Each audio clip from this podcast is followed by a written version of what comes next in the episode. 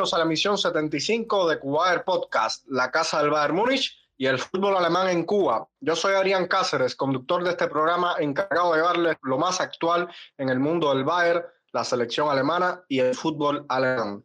En esta ocasión tenemos tres temas principales, pero lo vamos a hacer de una forma un tanto diferente. Pero antes les propongo saludar a los colegas que me acompañarán en el día de hoy.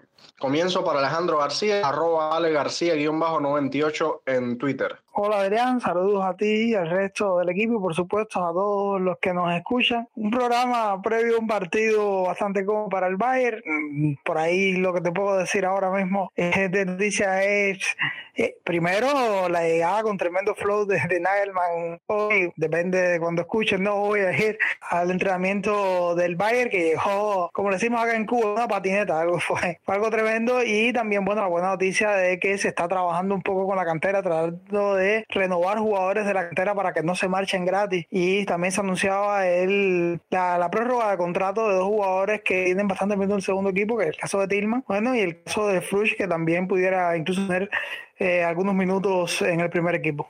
Sí, no, y tremendo estilo de Nagelsmann llegando a Strasse, ya lo decía Ale ahora al inicio. Bueno, excelente el trabajo del Bayern eh, renovando a figuras del, del segundo equipo. Voy a seguir por acá con, con mi amigo Sergio Sabate, que igualmente eh, pueden debatir con él vía Twitter a través de su cuenta arroba Serge es-5. Hola, Sergito, una semana un tanto relajada a pesar de algunas lesiones que ha tenido el equipo ahora. Sí, hola Adrián, un abrazo para ti, para Alex, Pipe y para los que nos escuchan. Eh, sí, una semana bastante calmada. Las noticias más destacadas que hemos tenido esta semana fueron las lesiones de Sven Ulreich, que estará de baja por aproximadamente dos o tres meses. La lesión de Jamal Musiala durante el entrenamiento, que ya hoy entrenó con el equipo, regresó al entrenamiento y es muy probable que este mañana Serge Gnabry se perdió varias sesiones de entrenamiento también debido a una gripe, pero ya hoy también formó parte del equipo en los entrenamientos y también es una opción para mañana. Kingsley Goman por su lado sigue entrenando individualmente y Corentan Torizo igual no se ha podido reincorporar al entrenamiento con el resto del equipo. Decía Bill que Armindo sí formó parte del, del entrenamiento con el equipo mayor hoy y que pudiera ser una opción para el partido de mañana para los extremos. Interesante va a ser el juego de mañana, Cejito, para, como tú decías, a ver si se pueden ver algunas de las perlas de la cantera como Armindo Silva, algunas variantes también que el joven DT Julian Neumann podrá sacar en un partido quizás menos exigente que, el todo recién ascendido Oitefur, que si mal no recuerdo aún no ha ganado. También por ahí, Cejito, antes de pasar con nuestro siguiente miembro permanente de Cuba Podcast, por ahí salía la, noticia que Bou Nazar se había decidido jugar por la selección absoluta de Senegal, si bien ah, era elegible para jugar con Francia y creo que Guinea, Bou Nazar no había sido convocado y entonces va a dictar partidos con la selección nacional senegalesa. En alguna medida esperemos que sean buenas noticias para el conjunto africano. Bueno, de La Habana vamos a dar un salto hacia Panamá con nuestro queridísimo amigo Felipe, arroba y en Twitter su cuenta súper recomendada para estar actualizada minuto a minuto del FC World. Felipe, ¿qué te pareció la respuesta de Elsman cuando se le preguntó por Antonio Rudiger? ¿Te gusta el central alemán para este Bayern? Y, algún comentario rápido sobre el colombiano que de jugar en Real Madrid de Múnich terminó en el Al Ryan de Qatar. Bueno, primero que todo, buenas noches a todos. A ver, el tema de Rudiger, me parece que la respuesta de Nagelsmann es una respuesta política, una respuesta que todos los directores técnicos tienen que, que decir. Él básicamente dijo que no le gustaba hablar sobre jugadores que están bajo contrato con otros equipos que no están en el periodo de transferencias, pero evidentemente reconoció la calidad del central. Con respecto a mi opinión, yo te diría que mm, a mí me parece que de las tres opciones que se han barajado eh, para esa posición de tercer central o de segundo central al lado de, de, Upamecano y de, para mí, Lucas Hernández, la mejor alternativa que puede considerar el club es renovar a Niklas Zule.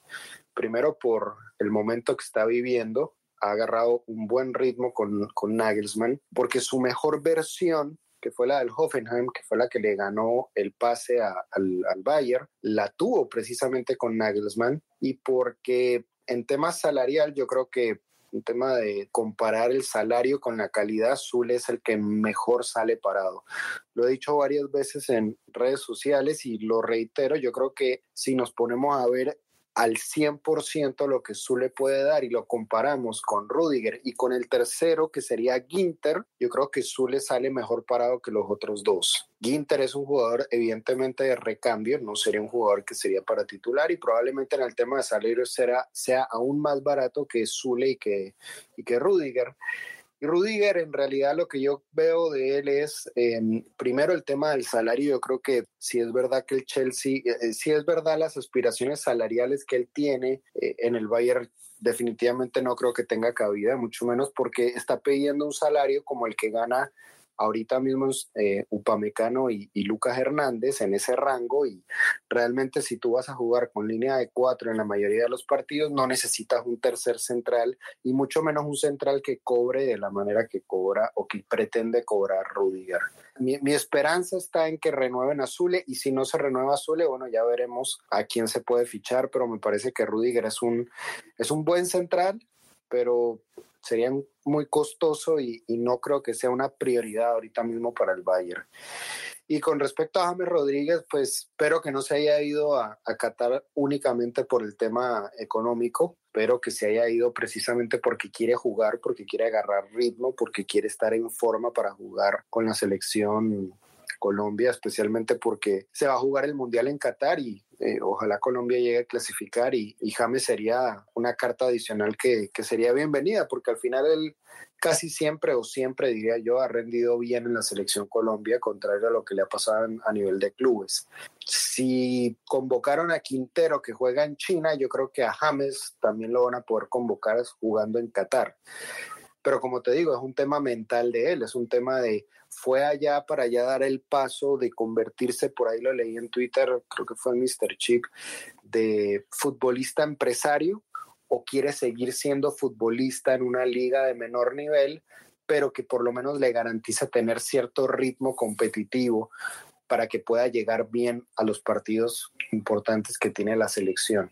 Eso yo creo que el tiempo no lo dirá, también el técnico de la selección Colombia lo dirá, si, si lo ve jugar y lo ve en buen nivel, yo creo que no hay razón para no convocarlo nuevamente, por lo menos para este mundial, para que ya se retire de la selección junto a Falcao de la mejor manera posible.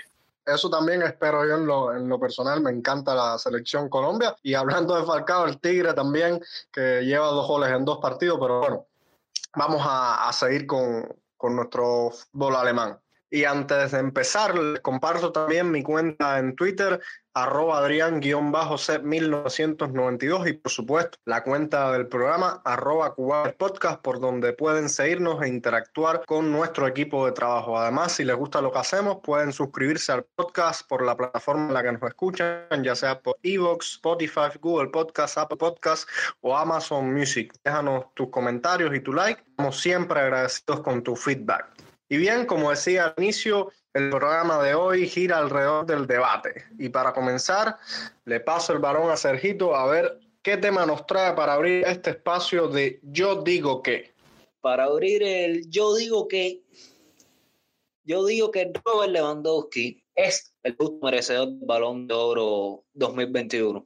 El Balón de Oro que es bastante polémico, bastante polémico porque las masas la afición e incluso los medios de prensa se encargan de darle varias versiones a la entrega del premio. O sea, más bien llevamos más de una década viendo que Messi y Cristiano Ronaldo son los que dominan las galas del Balón de Oro. Pues Lewandowski la temporada pasada, o sea, el Balón de Oro de 2020 debió ganarlo Robert Lewandowski, al final se suspendió, no se entregó muchos rumores de que este año puede haber dos entregas que se entregaría de esta temporada y el del año pasado se lo darían a Lewandowski. Hay varias versiones por ahí.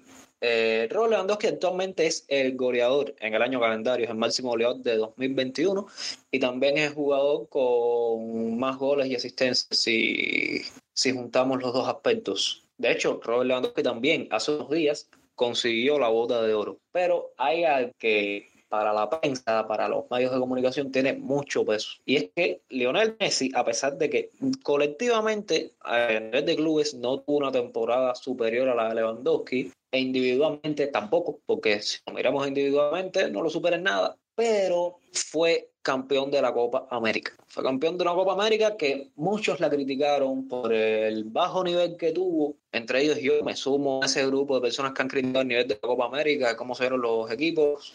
Pero fue una Copa América en la que Lionel Messi fue el máximo goleador, el máximo asistente. Una Copa América muy buena. Lionel Messi terminó coronándose campeón, que es algo que se le viene exigiendo prácticamente desde que se comenzó a nombrar como mejor jugador del mundo. Para muchos, el mejor jugador de la historia. Hay que ver por qué lado se va la prensa.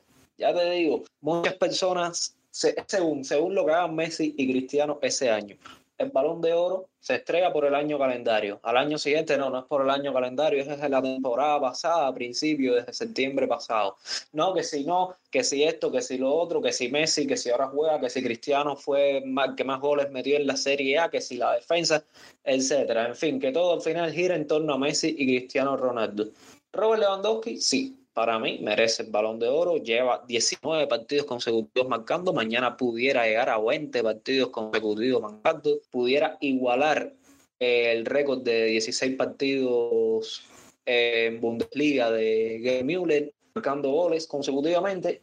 Incluso de aquí a diciembre, que se toque el premio, queda tiempo para que Lewandowski siga anotando goles y rompiendo récord, queda tiempo para que marque muchos, muchos goles en Champions y deje atrás el récord que anteriormente tenía Raúl, que ya lo superó, pero bueno, y puede despegarse de Karim Benzema que le viene pisando los talones. Pero no sé, me vuelvo a que finalmente la France Football terminará otorgándole el balón de oro a Lionel Messi. Sergio, yo digo que coincido con, con todos los argumentos que has puesto y me gustaría dejar algunas cuestiones en, sobre la mesa para que luego rematen mis colegas Ale y Felipe a ver si me equivoco o no. Tanto France Football como el premio de Best que da la FIFA me parece que no se da tanto por votación popular, sino por una votación de capitanes de selecciones nacionales, directores técnicos de selecciones nacionales de clubes profesionales, de capitanes de clubes y periodistas de medios deportivos o medios de prestigio. Me corrigen cuando termine de hablar si me equivoco. En este sentido, creo que hace algún tiempo con el anterior premio, antes de la pandemia, no me acuerdo si fue Mr. Chip, debatía que teniendo en consideración este, hecho, los futbolistas eh, como que no, no dominan más allá de, del equipo en el que juega, la situación del equipo en el que juegan. Eso es por una parte. Si se diera un, un, un balón de oro distinto al que muchos consideramos debe ser aparte de la injusticia con Robert Lewandowski en el año que lo ganó todo y en que sí se jugaron las principales ligas de Europa y no se dieron, como que dejaría mucho que decir del, del, conocimiento sobre el deporte que ellos mismos practican. Esa es la cuestión, la primera cuestión. Y lo segundo, ¿qué tanto peso puede tener eh, la Copa América como para darle ese galardón a, Lionel Messi? Eh, además de que a veces a mí me da la sensación de que en dependencia del rendimiento tanto del portugués como del argentino, se dice, llega a decir popularmente que no, que uno anota el título, cuando no ganan nada, ganan, mencionan estadísticas eh, individuales, que si es goleador, y bueno, le dejo estas cuestiones a ver cómo la manejan tanto Felipe como mi colega Ale. A mí me parece que todos estos premios son premios que se basan en popularidad y no en, no en algo que se pueda medir. Lo que se puede medir, los premios que se pueden medir son premios como la bota de oro que se ganó Lewandowski, que es literalmente el que más goles anota durante una temporada calendario. O sea, son premios completamente subjetivos y no son objetivos. Entonces, cuando tú estás entregando un premio que es subjetivo, siempre va a haber alguien, siempre. O sea, más, más allá de que el 90% de la población del mundo, del fútbol, digamos, crea que alguien se merece ese premio, siempre va a haber un porcentaje menor o un porcentaje mayor, dependiendo de quién sea el que lo gana, que cree que no se lo merece. Entonces, em, yo creo que si nos basamos en el rendimiento de Lewandowski en la temporada pasada, 2020-2021, yo creo que hay otros jugadores que merecerían el premio de, del balón de oro porque Lewandowski estuvo lesionado, porque para mí esos premios sí se tienen que ir a un equipo que haya ganado lo que se estaba jugando en ese año, llámese Mundial, llámese Eurocopa, llámese Copa América o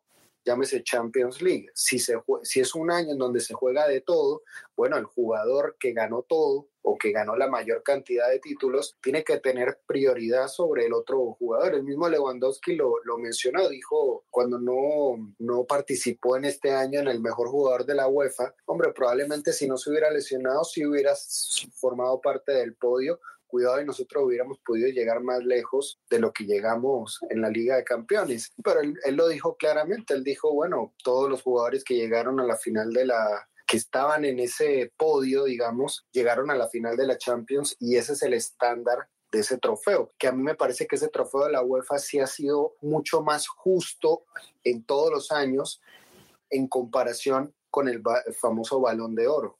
Porque hay jugadores como Van Dijk que lo han ganado, hay jugadores como Ribery que lo han ganado, el mismo Lewandowski.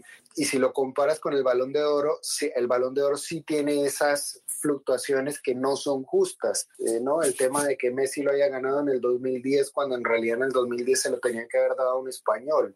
En el 2014 probablemente lo mereció un alemán. En el 2000 18 probablemente lo mereció un francés más que lo que hizo Luka Modric, aunque ahí, bueno, ahí podemos tener diferencia de opinión. Yo no creo que Lewandowski en la temporada que acaba de pasar lo merezca, yo creo que se lo tienen que dar a otro jugador.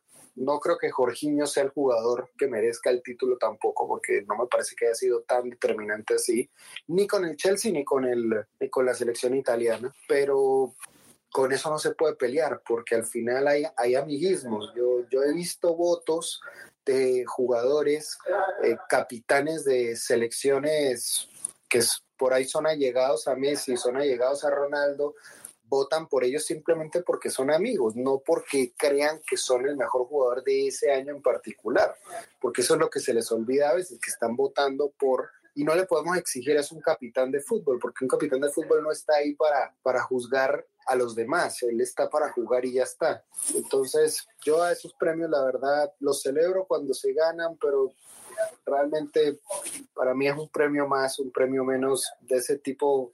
Ese tipo de premios individuales no me, no me llaman mucho la atención. Yo la verdad, a ver, yo sí creo que tiene mérito suficiente como para, para apostar por él, no para ganarlo, pero creo que estoy con un poco eh, en el medio del criterio de Felipe y de, Sergio. Al final influyen muchos otros factores y independientemente del nivel que se le puede sacar a la Copa América, es un evento a nivel de selecciones muy importante y es un, evento, por ejemplo, en el que Lionel Messi la forró literalmente. O sea, por primera vez tuvo con la selección eh, ese nivel brutal que, que ha tenido durante toda su carrera con el Barcelona y llevó su selección por primera vez a esa generación a llevar a un torneo de mayores. Recuerden que ya había ganado la selección en Juegos Olímpicos, pero eso no es un torneo de mayores, es un torneo sub-23 y, es la diferencia en este caso. Creo que Lewandowski tuvo lesionado una etapa crucial de la temporada, como dice Felipe, eh, su equipo no pudo pasar de fase de grupos en la Eurocopa, algo que tampoco se le puede achacar al polaco, cantó tres de los cuatro goles del equipo. Pero bueno, aún así tiene números individuales que lo avalan, que le dan la posibilidad de optar y de ser un fuerte pugil por, por el premio. O sea, si tuviera que responder a ello, yo, yo diría que yo digo que lo merece, pero yo digo que no va a ganar Robert Lewandowski. Yo, creo que, que, por ahí, si Fran Fútbol rectifica y, y eh, se hace como se ha dicho extraoficialmente que va a entregar un balón de oro del año pasado también, creo que no habría discusión y ese es, el, le toca, como decimos los cubanos, le toca por la carita al polaco. Bueno, luego de abrir con esta polémica que viene ya desde, desde el año pasado, vamos con el siguiente tema del programa que, que lo trae Felipe. Yo venía con el siguiente tema. Yo digo que hay que tenerle fe y confianza a los jugadores que han llegado lesionados y que en su primer año no dan el 100% para el club. Esto lo menciono por dos jugadores en particular, pero seguramente ha pasado en años anteriores. Me refiero a Lucas Hernández y al Leroy Sané.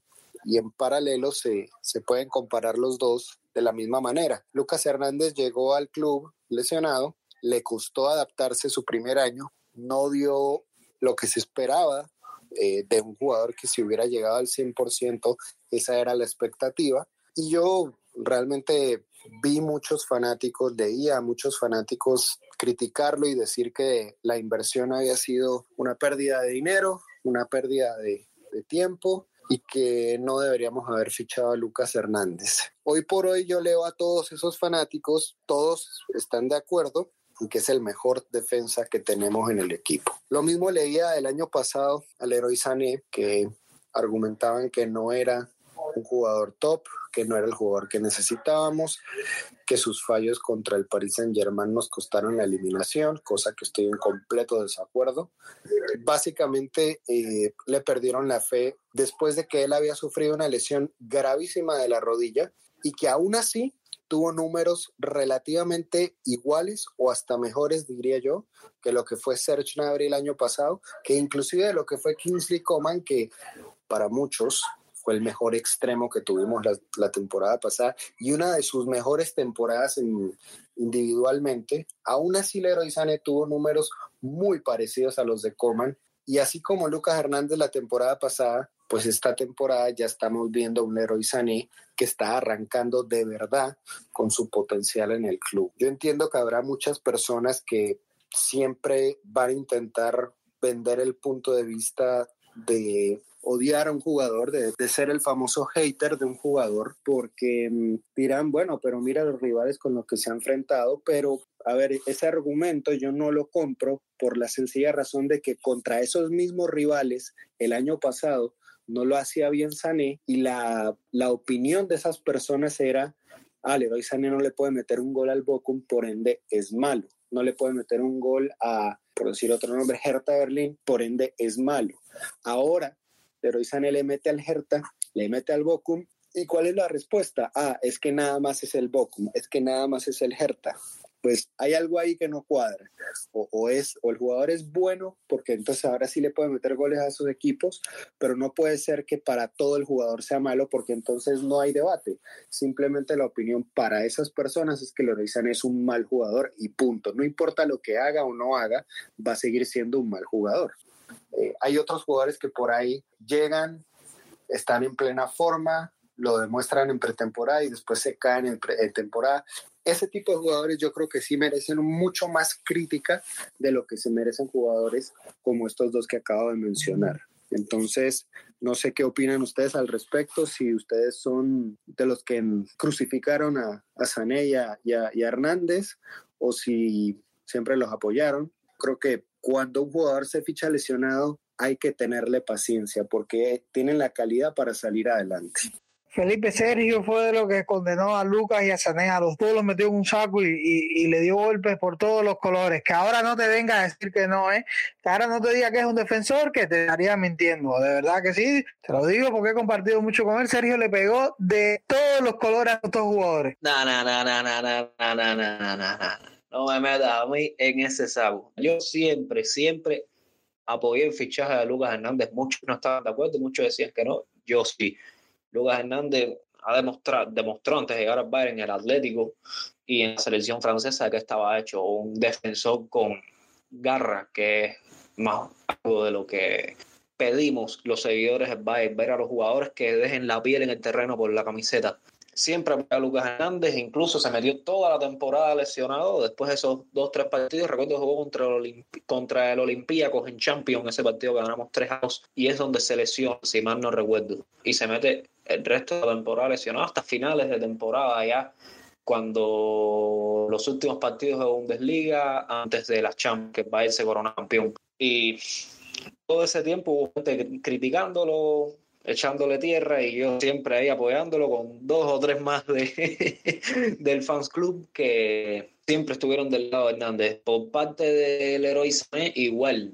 De hecho, a principios de fundarse podcast en los primeros episodios, yo estuve aquí en un episodio en que estuvo Rainer estuvo Joel y estuvimos los tres debatiendo sobre quién era el jugador ideal para Bayern entre Sané y Tipo Siempre me decanté por Leroy Sané, que en su momento venía bien con las expectativas muy altas, pero venía tras una temporada entera sin disputar un solo partido. Ya a finales de la temporada anterior jugó un partido en la Premier que recuerdo dentro de cambio, estaba muy mal físicamente, eh, se veía opuesto.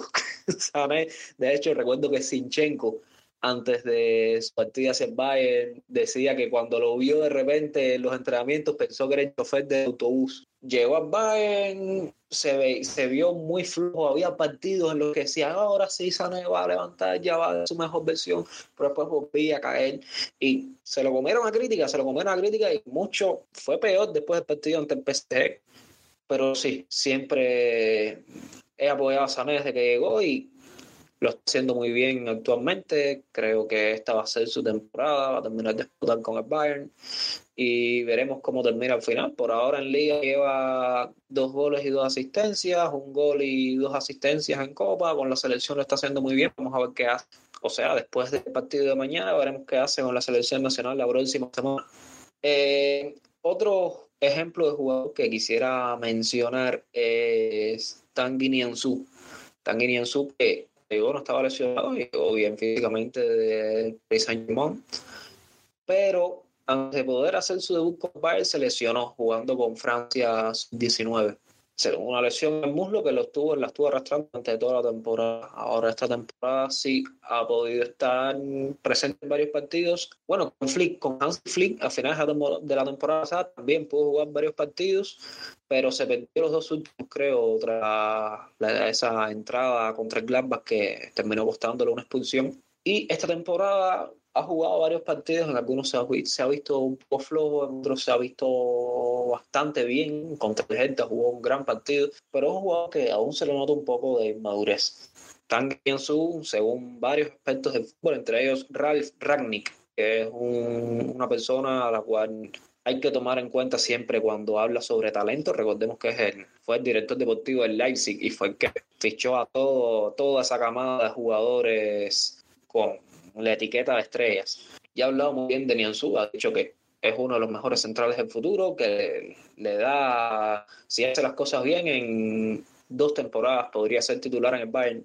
Pero como veo las cosas, Upamecano está en muy buena forma, Lucas Hernández es el mejor defensa del equipo, como bien decía Felipe. Niklas Zule está volviendo a su mejor versión. Yo consideraría ceder a Nianzú a final de esta temporada, no en enero. O sea, terminaría la temporada con Nianzú como un cuarto central. Y en el verano cedería y independientemente de lo que pase con Niklas Zule, que sí creo que finalmente renovará, ya decía Christian Falk que antes de diciembre se empezarán las negociaciones para renovar el contrato de Niklas Zule, yo traería, cedería a Nianzú una o dos temporadas a algún equipo de la Bundesliga y traería a Matías Gin como cuarto central gratis. Creo que le daría un salto de calidad a la plantilla en ese sector de la defensa. Aparte que un jugador que te puede aportar como centrocampista defensivo y puede jugar también como lateral derecho, aunque sería un rol parecido al que hacen Stanisic y Pavard, que son dos centrales reconvertidos a lateral derecho. Pero creo que esta operación nos pudiera aportar mucho de cara al futuro y Nianzú tendría minutos en otro equipo para seguir formándose, que es lo que necesita un jugador con la proyección que tiene Nianzú. No, yo siempre fui un defensor de, de Lucas, sobre todo. Eh, casi me declaran papá de Lucas o algo de eso en algunos lugares porque lo defendía muchísimo y al héroe no lo he defendido tanto, pero sí que nunca le da golpes ¿eh? Y, estoy loco porque Apache pase por el problema que ese sí le repartió de todos colores. Estoy loco por tenerlo por acá, que por supuesto le va a quedar mal y, tenga las actuaciones como, las está teniendo en este minuto de la temporada. Por cierto, mañana, según se decía, mañana es probable que eh, abra por banda derecha y Davis por banda izquierda. Ojito con eso. Vamos a ver cómo, de ser así, vamos a ver cómo le iría por banda derecha, porque su mejoría notoria ha sido por banda izquierda, pierda natural. Bueno, yo honestamente digo que ah, Felipe sí, sí tenía mucha confianza tanto a Lucas Hernández como a Leroy Sané, si bien en algún punto puede caer perdido la paciencia, pero creo que, hay que confiar en la directiva, que a pesar de alguna que otra decisión eh, errada, como ese fichaje desastroso de Douglas Costa, de Bon Nazar, hay que confiar no solamente en los fichajes sino también la propia directiva que, que los hace, que no por gusto tienen siete, siete Copas de Europa. Creo que, que sí, que por supuesto siempre hay que hacerlo y además aquí entre nosotros no podemos hacer, no es que podamos precisamente hacer mucho. Bueno, y el, y el último tema, por lo menos planificado para esta noche, lo trae Ale García. Vamos a ver si es polémico o no. Ale, métele.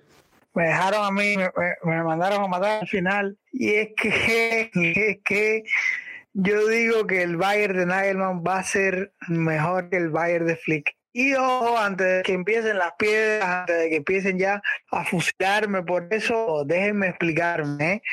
Eh, porque, a ver, vamos por parte. Yo digo que, o sea, mi punto está en que este Bayern de Alma tiene todo para eh, ser un equipo más completo que el Bayern de Flick cuanto a muchos factores, en cuanto a modos de juego, en cuanto a juego posicional, en cuanto a muchas cuestiones que puedo explicarlas después.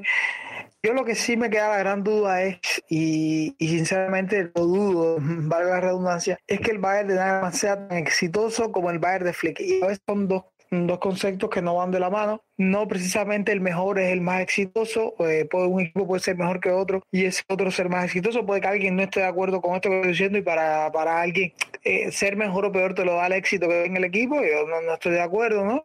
Pero bueno, es, es a lo que yo creo que, por ejemplo, este equipo de Alman es un equipo que va a ser poco más difícil que el Bayern de Fleet, el Bayern de Fleet te ganaba por un lado, pero tú sabías durante la pelea que en algún momento podías darle un golpe también a él y, podías tumbarlo. Eh, lo vimos con el PSG, que el, que el Bayern de Fleet se cansó de pegar, de pegar, de pegar y de pegar, pero un PSG sufriendo mucho y con una buena pegada fue capaz de derrotarlo. Cierto que el Bayern no tenía su mejor efectivo, pero ahí es donde, donde a mi punto, por ejemplo, este Bayern ahora con Nerman, que creo que aún no ha mostrado su mejor versión, por supuesto, bastante poco tiempo de trabajo. Creo que, por ejemplo, este Bayern eh, es un equipo bastante más sólido en defensa, un equipo que no solo te ataca de manera tan apabullante como lo hacía el de Flick, sino un equipo que te anula completamente en ataque, que no te permite crear, que no te permite hacerle daño. Yo creo que eso lo hace un equipo mucho más complicado porque no solo te golpea mucho, sino que evita que tú lo golpees. Y es ahí donde yo creo que quizás no ahora, me refiero a un futuro inmediato, o un futuro medio, perdón, o, incluso un futuro un poco más de largo plazo, este Bayern de Nylon puede llegar a superar. Incluso puede llegar a superar y puede no ganar nunca la Champions o mm, puede ni siquiera llegar a una final porque pasan cosas en el fútbol. A veces ocurren accidentes, como fue un accidente este Bayern que, que perdió con el PSG, este Bayern de Flick, partido increíble, pero a veces torneos como la Champions, que son torneos en lo que un mal partido te puede sacar, eh, a veces no, no son del todo el medidor. Yo recuerdo, por ejemplo, el bar de Guardiola del último año, que era una máquina, se enfrenta con Atlético de Madrid, todos conocemos las características de ese equipo, con el perdón de los hinchas, ¿no? Eh, así han tenido mucho éxito, y eh, un partido de 35 disparos a muerte que se termina, no recuerdo si es perdiendo, creo, ese partido o empatando y no, no alcanza para, para pasar, y son cosas que pasan en el fútbol, por supuesto, al final no dan traste con la verdadera calidad de un equipo. Así que ese es mi punto. Quizás no todos estén de acuerdo. De hecho, estoy seguro que una inmensa mayoría no va a estar de acuerdo, sobre todo porque achacan el éxito a, a, mm, la calidad o no de un equipo y sobre todo porque tienen la retina muy llena con el Bayern de Flick que fue genial, yo diría que el mejor Bayern de la década pasada por mucho. Eh, me gustó incluso más que el Bayern aquel desde el del 2013, mi opinión personal, y un Bayern con, con una capacidad tremenda, pero hoy incluso creo que el Bayern de, de puede llegar a ser mejor que el de Flick, porque tuvo Flick antes y porque está trabajando sobre la base de lo bien que lo hizo Flick, mejorando algunas deficiencias que tiene. Oh, eso, eso es otra cosa que hay que reconocer, pero en fin, ese es el punto y ya no, no sé si si discrepen al menos los amigos que tenemos acá. Estoy de acuerdo en todo contigo, en todo, pero en todo, 100% de acuerdo. Creo que, a ver, Nagelsmann llega con un contrato de 5 años. Dice mucho de la confianza que está depositando el club en el entrenador. De hecho, se habló, si mal no recuerdo, de que en caso de que Nagelsmann no tuviera el éxito esperado esta temporada, si sería destituido y Oliver Kahn dijo que no, que negativo. Nagelsmann seguirá. Brazo también lo dijo, que confían en él y hasta ahora lo estaba haciendo muy bien. Muchos lo estaban matando en la pretemporada.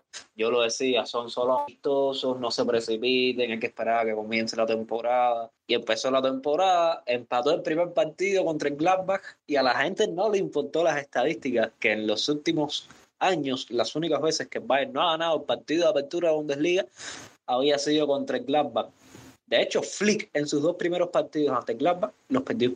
O sea, los dos primeros partidos de cada temporada. Cuando él llega, pierde 2-1 en la 19-20, luego les gana 2 1 en aquel partido en que marca Circe tras un error de Jan Sommer. Y luego después pierden aquella remontada la temporada siguiente. En fin, que Nagelsmann empezó con un empate ante Gladbach, luego ha ido cogiendo fuerza al equipo. Ya se enfrentó a Dortmund y le ganó 3 por 1. Se enfrentó al Leipzig y le ganó 4 por 1. Se enfrentó al, Barcelona, le ganó 3 a 0. Ganó 2 a 0 un partido de Copa. El equipo se ve jugando muy bien. Sinceramente, en defensa se ven mucho mejor que con Flick. También que ya son otros jugadores, no son los mismos. Aunque Zule con Flick en la última temporada estuvo muy mal, estuvo pésimo. Pero Pamecano y Lucas Hernández se ven, y el Zule de esta temporada se ven por mucho superiores a los Alaba, Guatén y Zule de la temporada anterior. Creo que Nagelsmann lo está haciendo muy bien, trabajando sobre la, como bien decía Ale, sobre la base de, del trabajo de Flick, mejorando algunas cosas, y algo que ha mejorado, se vea, se puede ver a simple vista, es la forma de defender del equipo que te cierran, no te dejan hacer nada. El Barcelona se vio sin ideas, sin, o que bueno, viendo un partido contra el Granada y el de hoy contra, contra el Cádiz, vaya, mejor ni hablar de eso. Pero al Leipzig igual, tuvo dos, tres llegadas, pero los trancó. Contra el Bochum, a Wisman lo que se vio en el terreno de juego y poco a poco, de hecho, ya él lo dijo, después del partido, fíjense, el carácter y lo que hay que tener para después de ganar 7 a 0, venir en la conferencia post partido y decir que esto no es todo, que aún el equipo está engranando. Así que yo sinceramente sí confío en Nagelsmann y creo que nos puede dar muchas alegrías en estos cinco años no puedo decir así que en los cinco años vaya a ganar la Champions, ni que vaya a ganar cuatro, ni que vaya a ganar tres, pero creo que puede ganar dos Champions en los cinco años que tiene de contrato Julian Nagelsmann, si sigue haciendo el trabajo como va. Y claro, si la directiva también lo apoya en la gestión de la plantilla. Yo creo que la valoración que, que yo le doy a, a un equipo de fútbol va un poco más allá de qué títulos gana y qué títulos no gana. A mí me, me agrada Nagelsmann por su forma de, su, trato humano con todos los jugadores y con, y con el equipo en general, su ambición combinado con, su, con sus ganas de, enseñar y de mejorar al futbolista como, como profesional, llevarlo a límites que no, que por ahí otros técnicos no lo llevan esas ganas que tiene Nagelsmann de triunfar en el Bayern porque lo considera propio, eso me, me, llena de, emoción y de, y de expectativa también, porque al final esa emoción termina siendo una expectativa y obviamente la expectativa siempre termina en el tema de los títulos, pero el camino también para mí es importante. O sea, el resultado es importante, pero también el camino. Hay gente que no le importa el camino siempre y cuando el resultado sea el de los títulos. A mí me parece que eso es opinión muy personal, pero a mí me parece que eso es, le pierde mucho la gracia. Yo, yo, yo quiero ver a mi equipo ganar títulos, pero quiero verlo ganar jugando bien, jugando un fútbol atractivo, jugando un fútbol ofensivo y siendo el equipo que impone condiciones. Ahora, eso no necesariamente se traduce en tener la posesión como algunos equipos hacen o en eh, ser un equipo que no sabe defender. Yo creo que todo tiene que tener un balance lo que he visto de Nagelsmann hasta ahora es eso, que le está intentando dar un balance en defensa, un balance que no teníamos la temporada pasada. Entonces, viéndolo desde ese punto de vista, por lo que he visto ahorita Nagelsmann, va por buen camino y si sigue por este camino, evidentemente yo creo que puede eh, darle otra dimensión a un equipo que ya sabe lo que es ganar títulos y, lo, y que ya sabe que es jugar bien. ¿Cómo puede hacer Nagelsmann que este equipo sea aún mejor? Bueno, primero, y yo creo que lo más importante, que defienda mejor. Eh, si este equipo sabe defender, eh, definitivamente que va, ya por, por ahí ya es mejor que los últimos dos equipos de Hansi Flick, porque tanto el del triplete y eventual sextete como el de la temporada pasada. Porque esos dos equipos, más allá de, de haber ganado lo que ganaron, eh, eran equipos que les costaba muchísimo defender y que Neuer siempre era la estrella. Eh, si nos ponemos a ver en los últimos partidos, Neuer ha hecho atajadas, pero cada vez son menos y son menos recurrentes. Contra el Barcelona básicamente no hizo absolutamente nada. Contra el Leipzig tuvo creo dos, tres atajadas importantes, pero no fue una, un asedio constante del Leipzig. Yo creo que el Bayern tuvo controlado ese partido en, en su gran mayoría. Contra el Hertha pasó lo mismo. Sí nos anotaron gol, pero pero sigue siendo un partido muy, muy, muy controlado por parte del club en la parte del, defensiva. Entonces, yo estoy de acuerdo contigo, Ali, en el tema de, de la defensa, o sea, de, que este equipo puede ser mejor que el de Flick. Yo creo que va por el, por el camino que tiene que ir para poder ser más eh, futbolísticamente de lo que fue con Flick. Pero todos sabemos que al final son los pequeños detalles los que determinan si vas a ganar o no una liga de campeones. Y yo creo que ese es el estándar que todos tenemos hoy por hoy con esta generación de jugadores, es más allá de que el equipo juegue bien, de que se sepa defender bien, si en partidos puntuales no lo haces bien, quedas fuera. Y eso, desafortunadamente para la opinión general del fanático en general, siempre queda como fracaso porque lo ven desde un punto de vista del título o nada. Entonces ahí es básicamente sí o no.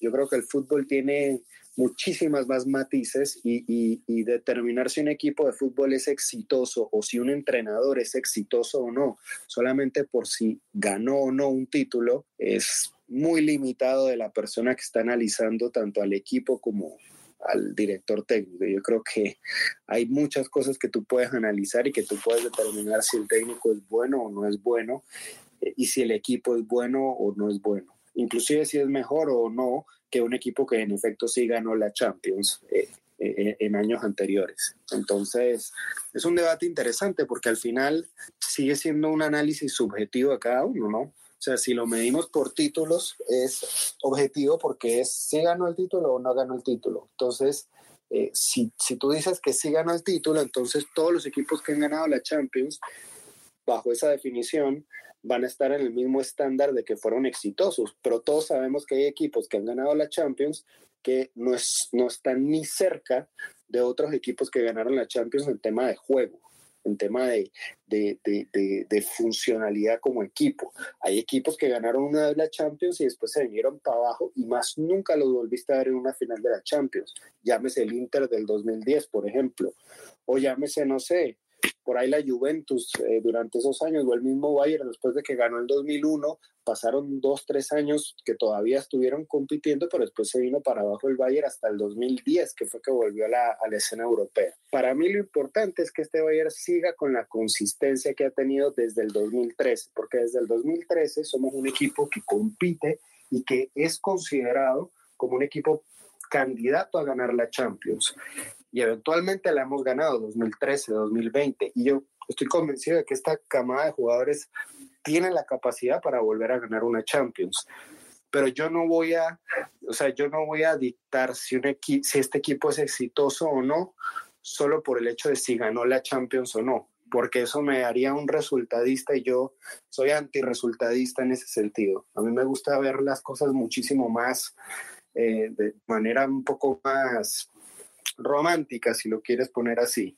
Ver, ver si hay jugadores que han mejorado, si el técnico está rotando más, si utiliza más los jugadores que tiene en mente o, los jugadores que tiene a su disponibilidad, si mejoró en defensa, si mejoró en ofensiva, si ahora no todos los goles los mete Lewandowski, sino que los meten diferentes jugadores, eh, e, ese tipo de cosas, si ha hecho bien la transición de algún jugador que se retiró. Por ejemplo, Nagelsmann tiene una responsabilidad bárbara porque se le fueron Alaba y Guatén, que habían sido el pilar de este equipo en los últimos años.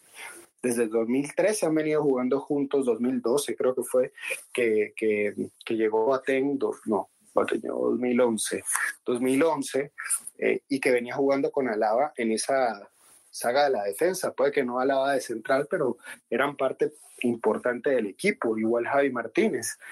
Entonces, ahora Nagelsmann tiene que introducir a jugadores nuevos y eso no es fácil. No es fácil introducir a jugadores como Pamecano, como Lucas Hernández, porque ellos vienen con automatismos y con, y con formas de defender y de jugar diferentes en otras ligas, con otros técnicos que no son para nada parecidos a Nagelsmann, porque en el, caso de Upamecano, bueno, él entrenó con Nagelsmann y eso es una ventaja para él. Pero Lucas Hernández, por ejemplo, viene de un técnico como el Cholo Simeone, que no es para nada parecido a lo que es Nagelsmann. Lo único que se pueden parecer probablemente es la intensidad de ambos, pero en el, en el cómo juegan sus equipos son completamente polos opuestos. Eh, todo eso yo me fijo y al final yo saco mi propia conclusión de si fue una, una temporada exitosa o no. Ahora, con la calidad que tiene este equipo, yo sí creo que se tiene que aspirar a ganar la Champions, no solamente a competir, sino a poder ganarla. Y ya veremos. Yo, yo también creo que este equipo va a ganar la Champions, no sé si este año, ojalá así sea, pero en el transcurso o la era, digamos, que le toca a Nagelsmann, yo sí creo que este equipo tiene y va a ganar la Champions. Yo digo que Ale no debe salar desde tan temprano a Julian Nagelsmann. Semejante conjuro el, que le ha soltado mi colega Ale, yo te quiero muchísimo, pero imagínate lo que haces con una predicción de un partido liguero y lo que puedes acabar haciendo prediciendo lo que va a ser este Bayern de Julian Nagelsmann. Puede que hayas acabado con un año fantástico, por ahí dos o tres gente van a estar contentos. Pero bueno, no, ya más en serio. Eh, lo que sí creo es que habrá que esperar un poquito más, quizás dentro de unos cuatro, cinco, seis meses, es que creo personalmente que podemos decir que este Bayern es mejor que el de Flick, aunque todo pinta para eso y, no creo que, deba ser de, deba molestar a ningún hincha que sea fanático eh, de Flick o seguidor de Flick, que cada vez que venga un técnico supera al otro, porque al final eso deviene en, mejores resultados para nuestro amado Bayern Múnich, que eso es lo que al final queremos. Yo solo agregar que,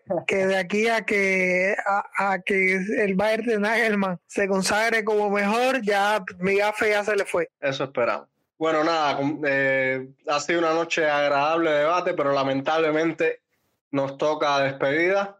Eh, quisiera pedir a los oyentes que nos dejen sus comentarios, sus criterios acerca de los temas que debatimos hoy en Yo Digo Qué y si te gusta pueden dejar alguna sugerencia de tema para debatir en las próximas emisiones cuando nos toque de nuevo este, este formato. Ahora sí, toca despedida, veremos cómo nos va frente al recién ascendido Greuther Fürth. Por lo pronto les cedo los micros por si quieren agregar algo más y despedirse.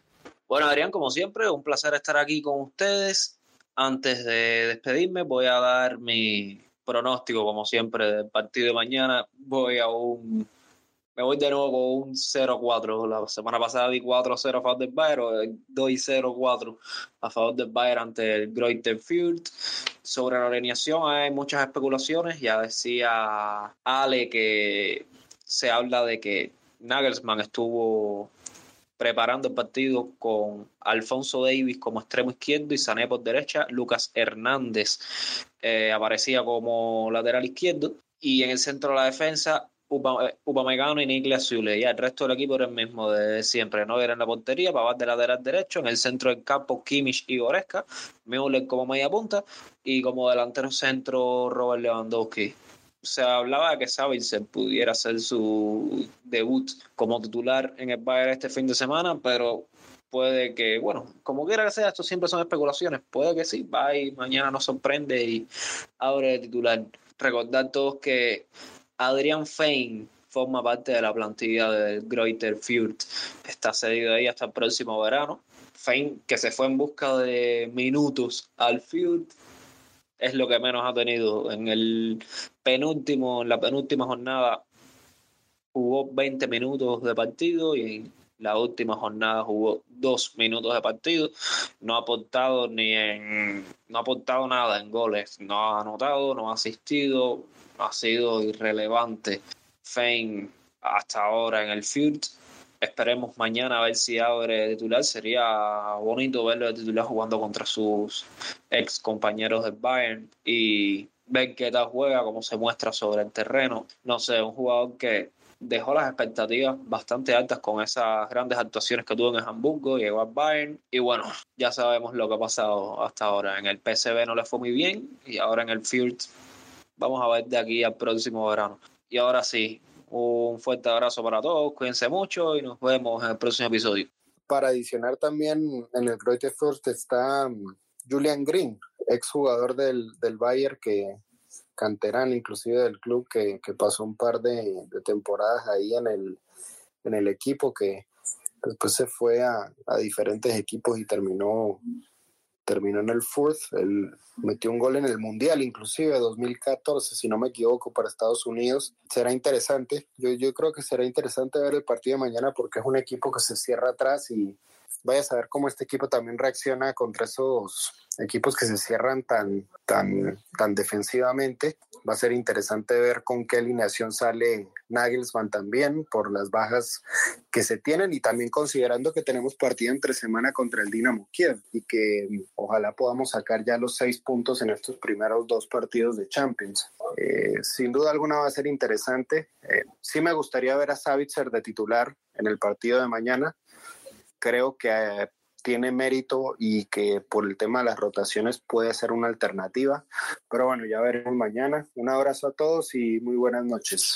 Solo dos cositas de lo que dice Felipe. Primera de Julian Green, que destrozó a Cuba aquí en el Pedro Barrero. Recuerdo es un partido, creo que fue sobre no sé si fue de clasificatoria mundialista, de una ventana mundialista, no recuerdo. Recuerdo que fue acá en Cuba, quedó 2-0. Ese equipo de Estados Unidos tenía Pulisic también y Pulisic estuvo anulado, la verdad. Jugar aquí en Cuba para ese tipo de fútbol es bastante complicado, sobre todo por porque se jugaba a las 2 de la tarde a pleno sol y el terreno que todos sabemos las condiciones que tiene. Y pero Ilan Green fue un recuerdo que creo que anotó un gol y estuvo implicado en el otro. Recuerdo que esa banda izquierda banda derecha, la defensa cubana, no tuvo descanso en todo el partido. Y bueno, y lo otro es, eh, eh, Lucas es cierto que no es un lateral ofensivo como Davis, pero Lucas es un lateral bastante ofensivo. Lo que pasa es que no, nos, acostumbramos tanto a Davis, que es, trampa por el extremo, o sea, por ese lado, que cuando vemos a, Lucas y sobre todo lo que aporta en defensa, pensamos, este hombre es muy defensivo, sí, es muy defensivo, pero también tiene llegado. Ojo, por supuesto, no tanto como la de Davis, sí, eh, coincido que sería interesantísimo ver, sobre todo cómo, cómo logran asociarse por esa banda, ya que no están acostumbrados a trabajar juntos por ahí. Será muy bonito, vamos a ver si en definitiva mañana se va. Yo en un momento preferiría abrir con Savitz